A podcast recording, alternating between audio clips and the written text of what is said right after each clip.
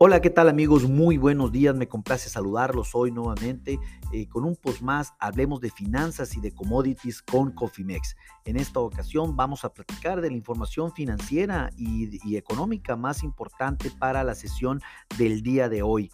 Déjenme comentarles de manera general que integrantes de la Fed de los Estados Unidos mantienen una posición cuidadosa con respecto a las alzas en las tasas de interés y presionan a los mercados. Esto sin lugar a dudas.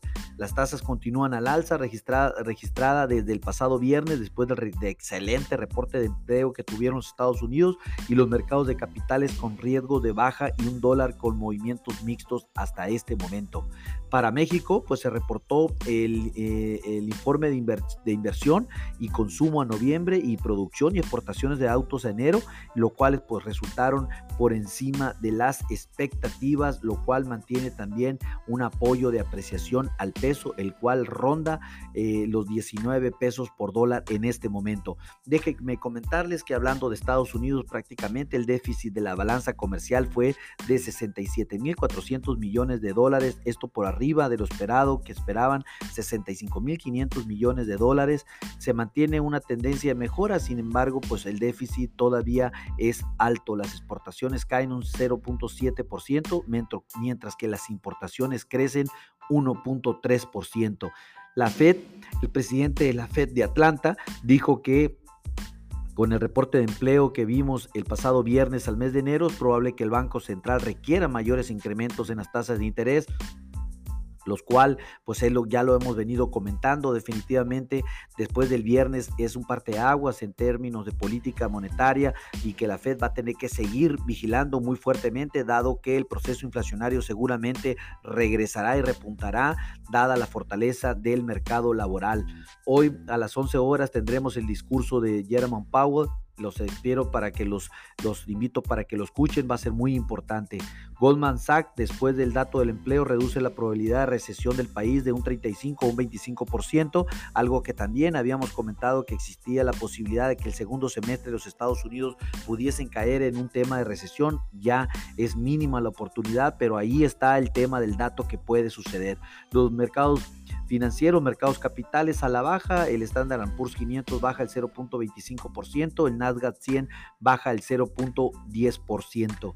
Hablando de Europa, la actividad industrial fue reportada al mes de diciembre en donde se registró una caída de 3.1%, más de lo esperado, se esperaba un 0.7% de caída y después de un registro de crecimiento del 0.4% en el mes de noviembre. Mal dato sin lugar a dudas para la actividad industrial en Europa.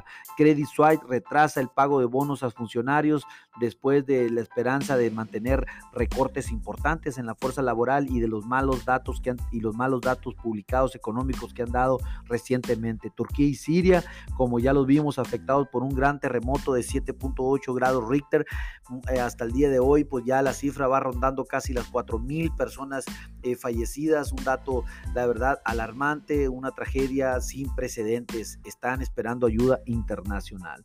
Los mercados de capitales con movimientos mixtos, el FTCE sube el 0.35%, el DAX sube el 0.40% y el CAC 40 baja el 0.2%.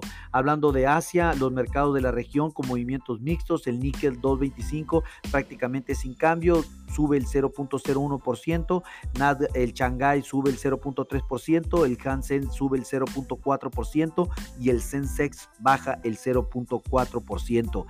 Hablando de tensiones y de tensiones se habla siempre cuando platicamos de eso, tenemos que hablar de China y los Estados Unidos. Continúa esto con grandes, con grandes expectativas de que el gobierno chino y Estados Unidos rompan relaciones por el tema de los globos espías que hemos estado hablando prácticamente desde la semana pasada. Esto pues sin duda afectará el comercio de los dos países que representan para ambos, tanto para la importación como la exportación, son prioridad ambos países definitivamente afectarán su economía interna sin lugar a dudas en cambio de acaso de que las tensiones aumenten y rompan relación Hablando de Latinoamérica, la inflación de enero a Brasil fue del 0.6% a tasa mensual. Esto esperaban un 0.3% y 0.31% de diciembre. Bien, pero eh, sin lugar a dudas tienen que vigilar el próximo reporte porque realmente así lo hizo ver el Banco Central de Brasil. En dado caso que la inflación repuntara, continuarán incrementando la tasa de referencia. Su actual tasa de referencia se ubica en el 13.25%. La actividad, la actividad eh, comercial de Canadá registró una ligera disminución con las bajas de exportaciones y las importaciones. El déficit comercial del país a diciembre solo fue de 160 millones de dólares. Hablando de México, la inversión fija bruta se reportó, no hubo, eh, no se registró un crecimiento al mes de noviembre, el crecimiento a tasa anual es del 6.6% de 5.2 de octubre, el desglose, la construcción del mes a mes registró un crecimiento del 0.4% y la inversión en maquinaria y equipo cayó el 1%. El consumo privado noviembre registra una caída del 0.6% esto mes a mes y el crecimiento anual fue del 4.1%. Adicional, se presentó el reporte de producción, exportación y ventas de autos. El reporte es mucho más, eh, es el mucho más reciente, es el mes de enero y las principales cifras son que la producción registró un crecimiento del 2.4% eh, y tuvo un crecimiento a tasa anual del 9.9%, lo cual pues obviamente fue un buen reporte, un buen reporte sin lugar a dudas en el tema automotriz.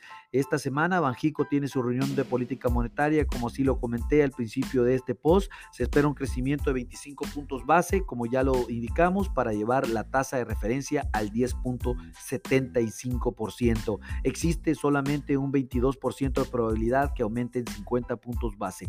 Vamos a estar muy atentos informando antes de reunión de política monetaria. Ahora BMW anunció una inversión de casi mil millones de dólares en su planta de San Luis, esto para la producción de autos eléctricos. Esto saben que la próxima, los próximos 10 años será el futuro en tema de movilidad en el país y están invirtiendo desde ahora. Esto es lo que acontece para la información del día de hoy de manera general. Les recuerdo, activen sus estrategias de administración de riesgos porque lo peor es no hacer nada. Pasen un hermoso día. Hasta luego.